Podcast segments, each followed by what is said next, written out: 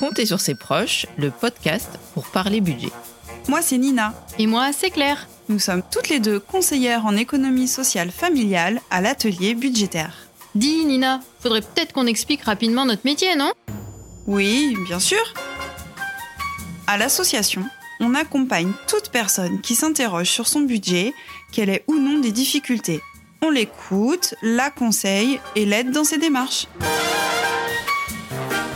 Et ce podcast est là pour vous permettre d'aborder plus facilement les impacts financiers quand vos proches vieillissent ou perdent de l'autonomie. Voici une première série de 5 épisodes avec des situations concrètes, des paroles d'experts et des astuces. Et pour la bonne humeur, comptez sur nous. Épisode 5. Qui contacter quand la situation se complexifie Dis-moi Nina, tu as reçu Madame Jolie hier? Oui, elle est bienvenue au rendez-vous et nous avons parlé de sa situation personnelle plutôt que financière. Mais qu'est-ce qui lui arrive? Suite au décès de son père, elle a accueilli sa mère chez elle en attendant une place en résidence senior. Elle fait les démarches administratives, elle organise les rendez-vous médicaux pour sa mère, elle l'accompagne. Et ça va? Elle s'y retrouve dans toutes ces démarches? Oui, mais moralement, elle est fatiguée et je pense qu'elle s'isole. C'est pour ça que là, je cherche qui peut l'aider, l'écouter. Je sais La ligne d'écoute avec nos proches. Des bénévoles joignables tous les jours de 8h à 22h. Il existe aussi des cafés des aidants. Ah oui, je pourrais lui proposer que l'on regarde ensemble sur le site internet Ma Boussole Aidant, comme ça, on verra ce qui existe près de chez elle. Oui, il y a peut-être une maison des aidants. Tu peux aussi appeler la DAC si tu sens que la situation se complexifie. C'est vrai, le dispositif d'appui à la coordination pourra m'aiguiller si besoin. Ah, mais j'y pense. J'ai entendu parler de la ressourcerie à Bordeaux.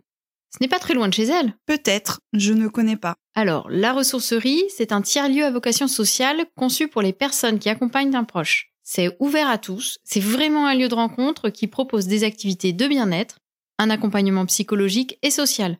Si tu veux, je les appelle et on va les rencontrer.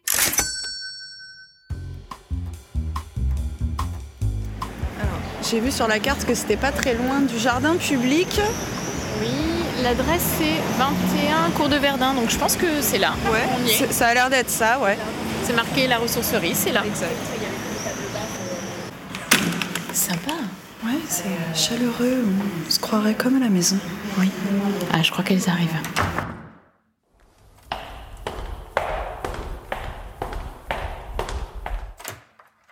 Bonjour Magali, bonjour Iris. Bonjour. Bonjour. Merci de nous recevoir à la ressourcerie. Iris, est-ce que vous pouvez nous présenter ce lieu en détail? Oui, avec plaisir. Donc la ressourcerie, c'est un tiers-lieu à vocation sociale qui est situé à Bordeaux, qui propose une programmation de bien-être, euh, de d'ateliers créatifs également, qui est vraiment ouverte à tous. On va proposer de la sophrologie, euh, de la relaxation sportive, du yoga, également des activités visant à créer du lien social. On fait des balades, des repas partagés, et euh, en parallèle de ça, on propose un accompagnement psychologique et social qui est réservé lui aux aidants. Donc aidants et non non aidants cohabitent euh, dans le lieu qui, comme vous l'avez dit, ressemble vraiment à une petite maison. Euh, donc avec ma collègue Laura, nous, nous n'avons pas de formation sociale, mais sommes vraiment des personnes ressources, des personnes repères. Donc les personnes viennent en général se confier à nous, nous raconter un petit peu ce qui va, ce qui va pas dans leur vie, mais aussi euh, parler de tout et de rien. Ça nous permet vraiment très facilement de les réorienter vers euh, Stéphanie, la psychologue, et Magali, qui est en charge de l'accompagnement social. Donc, comme l'a dit Iris Magali, vous êtes accompagnatrice sociale. Quel est votre rôle exactement? Moi, je suis ici pour euh, écouter.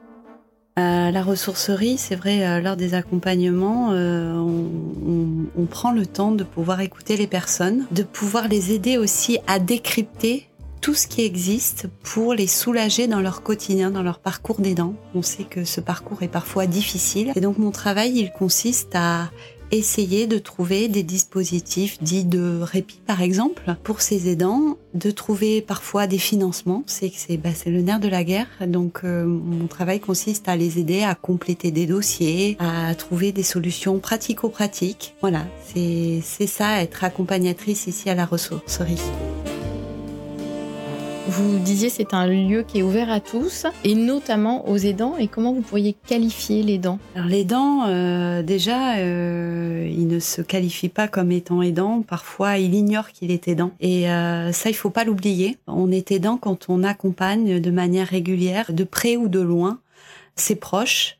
Alors ça peut être euh, un père, une mère, un enfant, euh, un voisin, une voisine. Voilà, c'est dès lors qu'on accompagne de manière régulière un proche, on peut se qualifier euh, d'aidant. Donc, on peut imaginer qu'il y a des signes auxquels on pourrait être attentif, puisque effectivement, on ne se qualifie pas, on ne se reconnaît pas forcément en, tant qu'aidant. Est-ce qu'il y a des choses qui peuvent alerter sur, euh, sur ça? Alors le fait que la ressourcerie soit un lieu ouvert à tous et que les personnes puissent participer à des activités, souvent on entend dans les conversations, là je suis obligée de partir de l'activité parce que je dois aller euh, faire les courses de ma maman. Voilà, donc euh, nous du coup ça nous interpelle et on se dit, oups, il va peut-être euh, falloir poser les, bonnes questions et souvent est-ce que tu as du soutien, du relais autour de toi qui pourrait te permettre, euh, ben, toi, quand tu ne peux pas être présente auprès de ta mère, euh, voilà.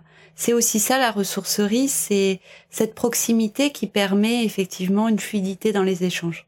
C'est vraiment un lieu que je vais conseiller à Madame Jolie. Hein. Oui, et vraiment un lieu de, un lieu de vie, un lieu de, de parole.